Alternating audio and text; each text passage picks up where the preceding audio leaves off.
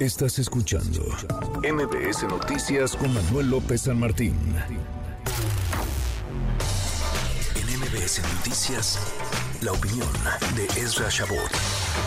Y es en esa desesperación, es en ese contexto, en ese marco que obispos de la Iglesia Católica tratan de pactar una tregua, un alto al fuego, tratan de negociar con el crimen organizado, con los delincuentes. Ezra Shabot, querido Ezra, ¿cómo estás? Muy buenas tardes. Hola, buenas tardes, Manuel. Buenas tardes al auditorio. Sí, se trata pues, de algo, no te digo que inédito, porque sí había sucedido en otros momentos, pero que pues ya denota claramente un intento de legitimar, digamos, la posibilidad de hacer una negociación con los grupos delictivos. Esto es quizá lo más grave del asunto. Antes esto era, digamos, manejado eh, pues en, el mundo subterráneo de la política y no había dado muy buenos resultados, pero ahora de repente aparece en este escenario en donde hay un pleito por el control de la zona, Chilpancingo, Tlacos y Ardillos, y primero unos obispos empiezan a negociar dicen que no pueden, e inmediatamente después aparece otro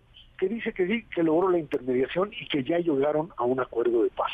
Y a partir, por lo menos temporal, y a partir de esto, Manuel, pues resulta que pues hay en, en las altas esferas del poder, por no decir la presidencia de la República, una aceptación de decir, ya ven, pues está bien, finalmente la negociación es el mejor camino y no necesariamente la confrontación militar. Estamos ante una situación en donde ahora los que dan o permiten la garantía de seguridad son los propios criminales. Estás en la ley de la selva o en la ley de los criminales, si le quieren decir así, en un espacio donde no hay Estado, Manuel, y en un espacio en donde este que se va abriendo cada, vez más le da legitimidad, le da fuerza a la posibilidad pues de que pues se pacte con el narco, si se puede hacer en Guerrero, ¿por qué no en Jalisco? ¿Por qué no en Guanajuato? ¿Por qué no en Tamaulipas?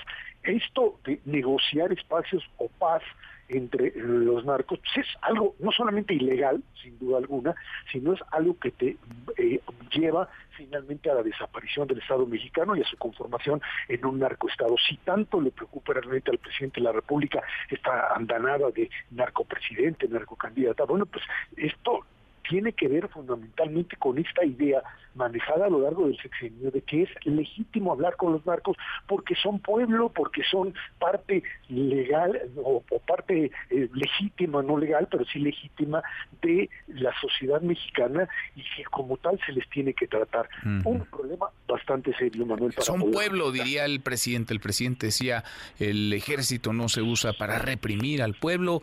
Le preguntaban en alguna ocasión, en algún camino ante la desesperación, habitantes que habían sido desplazados por la violenta disputa del territorio entre criminales, pero nos están matando, manden al ejército acá. No, el ejército no se usa para, para reprimir al pueblo y por supuesto que quiere represión, pero sí un poco de autoridad, de aplicación de la ley, Esra es que parecería ser que el ejército está ahí para administrar el conflicto, no para intervenir, es para simplemente hacer presencia y entender que pues hay causas para que esto se maneje. Es muy interesante esta, esta variable. Los eh, grupos criminales son grupos legítimos para los cuales, con los cuales negociar.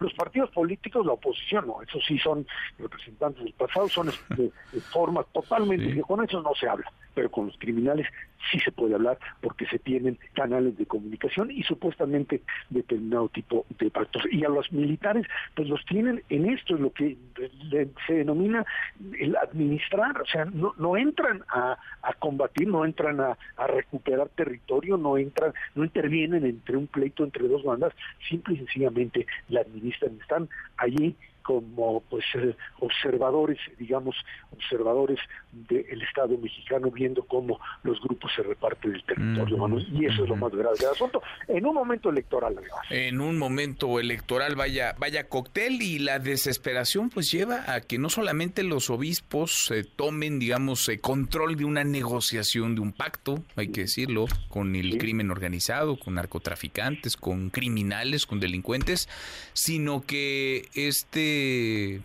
pacto y este acuerdo se habían visto por las autoridades, porque el presidente vio y lo dijo en su mañanera ayer, ve con buenos ojos el que obispos estén tratando de contener la, la violencia y pues hacen lo que pueden con lo poco que tienen, pero yo vuelvo a preguntar, ¿dónde está la autoridad, el gobierno? El gobierno que tendría que tener el monopolio en el uso de la fuerza, Ezra. Así es, y finalmente es poner a la Iglesia Católica en el pues entredicho de pues tener que eh, eh, utilizar a sus eh, jerarcas, digamos, como negociadores de criminales.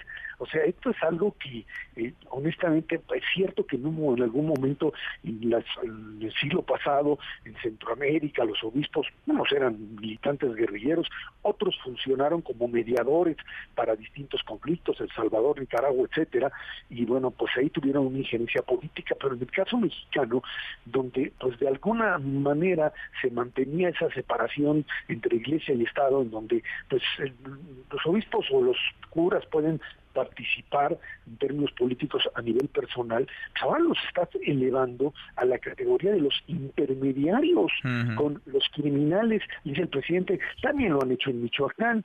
¿Y cuál es la directiva? O sea, ¿qué es lo que ellos tienen que hacer pactar y decirles pórtense bien o los castigo con su mamá o los, los acuso con su mamá. ¿Qué es lo que finalmente tiene que hacer la iglesia? Parar, es decir, llegar a acuerdos para que sigan traficando en sus determinadas zonas, para que la gente siga consumiendo la droga o pagando el derecho de piso sin que haya violencia, parece que estamos ante esto. Ser lo que quieran los propios criminales para que se porten bien, es decir, para que no maten a gente. Qué tristeza. Ese es el panorama y hablamos de Guerrero, por no hablar de Michoacán o de Zacatecas, de Guanajuato, Chiapas, en fin, la lista es muy larga. Abrazo, gracias, Ezra. Gracias, buen fin de semana. Muy buen fin de semana también para ti. Manuel López San Martín, NMBS Noticias.